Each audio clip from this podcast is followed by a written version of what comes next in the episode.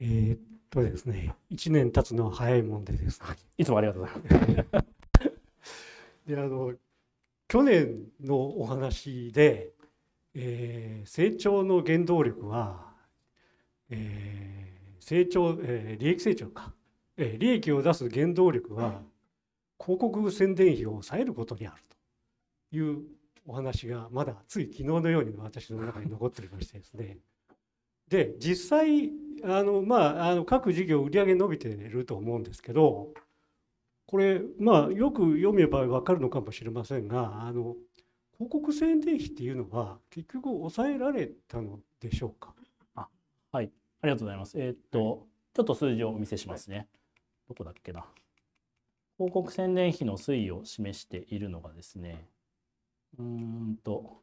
これかな、58ページご覧いただければと思うんですけれども、ちょっと小さくて見づらいかな。ちょっと待って。この、これ四半期ごとのお費用の推移なんですけれども、広告宣伝費、ここですね。この真ん中にあるのが広告宣伝費です。はいはい。去年からこう比べていくと、ここのここからが今期ですね。まあ、減ってるというのが見えでる。10億ぐらい減る。るっていうような話だったんですね、その時の。10億、10億、10億。だから、あんまり変わってないような感じがするんですね。ああ、10億、10億、ちょっと待ってくださいね。で、去年は、はい、あの、エンフォトと、はい。えっと、エンフォトとフォンデスクですか？ええはいで、それを一つの塊として説明されてて、はいはい。で、個別にはよくわかんないような中身だったんですが、まあ、はい今回2つともあの出てて、で、あの、えっと、えーフォンディスクの方が、あの、非常にいい成長のようなうん。ふうに私には感じられました。はい。で、あの、結局、利益は確かに経費を抑えられたもの部分もあると思うんですが、まあ事業は成長してるんだなという印象を持ってるんですね。はい。ええ。それで、振り返ってみれば人は確かに増えたと思うんですけど、じゃあ、ね、人を増やすのが、じゃあ十分条件なのかって言ったら絶対そんなことないわけなんで、あの、現場が忙しいから人を入れるっていうのと違って、人を育ててって言っても、ね、具体的に、じゃあどういう仕事させるのっていうのがなければ、もう絵に描いた餅そのものになってしまうと思うんですね。だから、あの、加減を10億っていうのは、実際その奥に、あの、別途事業モデルっていうか、ここでは公表されてない思惑があるような感じもするんですけど、それはないのでしょうか？はい、ありがとうございます。えーっと、うんと、ご質問いただいたのは、その、まあ、人を何に当てるんだということなのかなとねいうふううですそうです、はい理解しました。えーっと、実はですね、やることは無限にあるね。無限にございます。えー例えば、あの、N ですで言うとですね、えーまあお客様あの契約を取るまでにどういうこうおプロセスがあるかというと、まあ、リードがあって、えーそのリードに対して、えー営業マンがアタックして、えー商談に持ち込みその商談に対してアタックする別の営業マンがいてで契約取れてでその後にカスタマーサクセスという部門がいてお客様があー N ですを使いこなしてもらって、えー継続してもらえるようにするというこう、まあ、一連の流れがあるんですけれどもおそこの人はもう常に足りてないんですね。本当はこうリードがたくさんあるのに結構選別して、えーいるというのが現状だったり、フィールドセールス契約あ商談する人数がもっといればあよりその契約に持っていける数が増やせるかもしれないけど今は残念ながら全部はできてないとかがあったり解約率これからそのお客様の NGS のお客様がどんどん増えていくに従って更新期限を迎える数も当然に絶対数増えていくんですね。ただそこに人があ今のままの人数だと全部対応しきれないで、けえー解約率が上がってしまうみたいなこともあったりするので成長すればそれほどやっぱ人が必要になっていくというのはございます。まあ、今時点でも実は結構足りてないというのがあるのでここに当てていきたいみたいなことは考えています。で10億ってねはい、これ今の人件費をもう極端に言うと、まあ、極端じゃなくて倍ぐらい倍にするっていうような中身になりません？と従業員200人で平均給与まああの指揮法でいくと590ですか。はい。ええ。かけると10億ぐらいですよね。はい。で本当にそれだけまあであの25年は現役といううことのようですけどなんかもうちょっと事業が見えるといいなと。事業展開がですね、まあ、さっきの方と同じような中身になってしまいます。そうですね。はい。あ、そうですね。その事業展開の話もございましたけれども、あの当然これから新しく出てくる事業もお想定はしていたりとか、M&A をまあまた新しくすると、そこに人手を割かなきゃいけなかったりとかですね。そういったところにもやっぱり人を当てる必要があるということは考えていて、えーまあいずれにせよ人は必要だなということですね。でもう一つだけあの、はいえエノジエノジェスのはい競合買収によって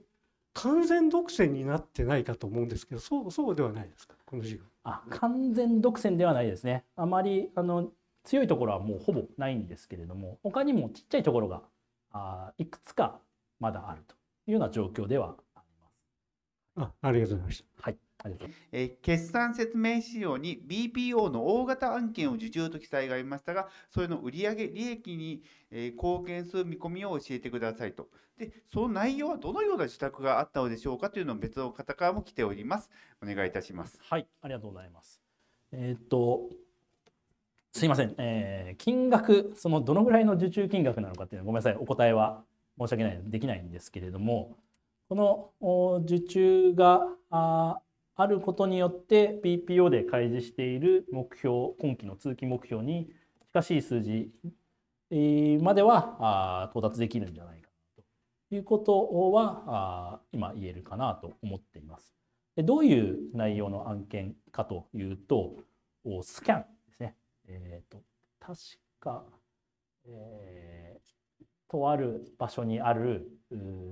とんでもない量の図面とかだったかな。図面のスキャンを現地に赴いて行うみたいな、そんなものですね。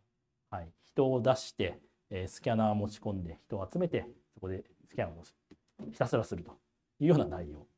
えこれ他社になりますかね。これ自治体ワークスでサイバーセキュリティの問題がああったようですが、競合協業している記者の顧客情報について関連した情情報流出のリスクはないのでしょうかということで、協業しているか、あのウルル様の情報もおなんか危ないことになってませんかということですね。お願いいたします。はいえー、と自治体ワークスを展開されているホープさんですかね。ホープさんでそういった事件があったと、すみません、私もあまり詳しくないんですけれども、あったということですけれども、我々からホープさんに対しては、あ顧客情報とかをおお渡しするということはやっておりませんので、そのリスクはないということで、ご安心くださいということですね。具体的に何やってるかというと、ホープさんと我々どういう提携をしているかというと我々が行っているサービスで NGES の派生系のサービスで調達インフォというサービスがあってですねこの26ページ目の上から2番目にあるやつですねこれ何かというと NGES は民間企業の方々向けに入札情報をご提供すると入札情報落札情報をご提供するというサービスなんですがこれを自治体の職員向けに提供するというサービスですね。はい、ということで、えー自治体ワークスさんにはあ何やってもらってるというとこれを売ってもらってるんですよ代理店として。なので、まあ、我々のお客様への情報我々のお客様の情報は彼らに渡していないというようなところでございます。タンさん様との提携について、どのようなができるのか、あまりイメージが湧かないのです。確かに名刺の会社だったり、まあ、いろいろやってる会社であるのですが、決まっている以上はまだないとしても、可能性としては、ウルルサイトからどのような価値が提供できるのでしょうかということで、まあ、答えられるとこ、答えられるところあると思いますが、お願いいたします。はい、ありがとうございます。はい、あまり決まったことはまだないということなんですけれども、もともとですね、えー、333と我々のそのビジネスモデルって実はちょっと近くてですね、人力を活用して、えー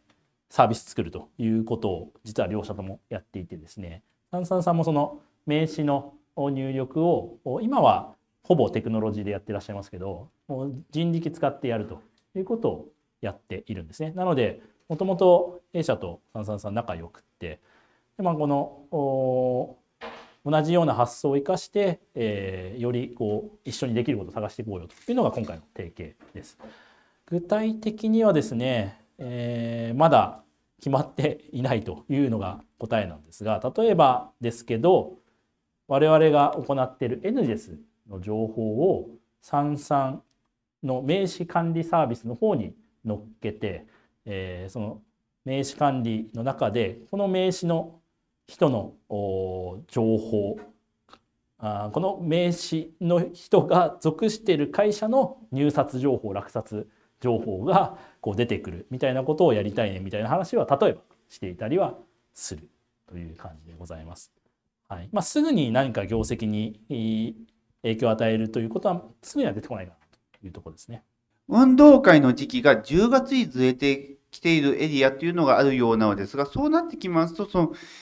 エンフォトのこの今回の決算で、木ずれの要素というのはないのでしょうかと来ております。お願いいたします。あありがとうございます。おっしゃる通りちょっとズレが出てるというのはあるんですけれども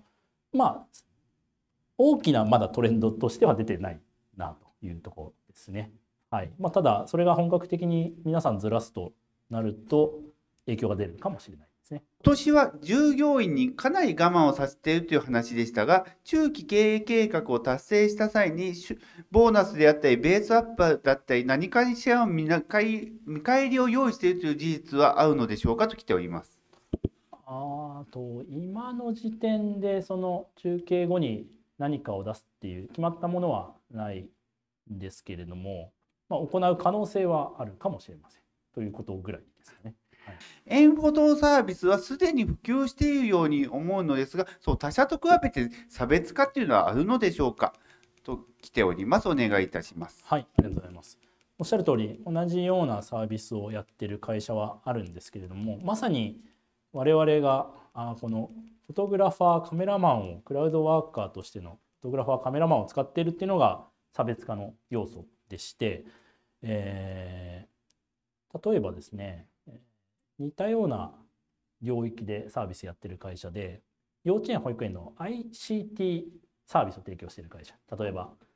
あ登園管理とか連絡帳をスマホタブレットでできるようにするとか紙じゃなくてですね、えーいうものを提供している会社さんの中で写真販売もその中に組み込んでらっしゃるところとかもあるんですけれども写真販売それだけ単体だと全然使えら使ってもらえないんですね。なんでかっていうとイベントの時にフォトグラファーが派遣できないからなんですよ。そうじゃないと使えないみたいなあ結構あります。我々差別化できるのはまさにこのフォトグラファーがあーすごくたくさんいるよということで、えー適時タイムリーにこれをご提供できるというのは非常にでかいです。でさらにあのアワーフォトとのシナジーとしてここが実は顕著に出ててですね特に一番エンフォトで多いのが運動会シーズンのカメラマン派遣依頼ですね。本当にこれあの日本全国同じ時期に集中するので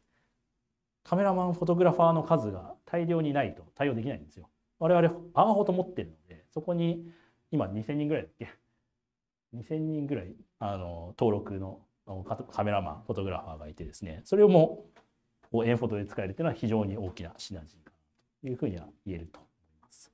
一言メッセージほどお願いいたします。はい、えー、株ベリーにお邪魔して、えー、5回目ということで、えー中期経営計画最終年度までついに来たなというところで、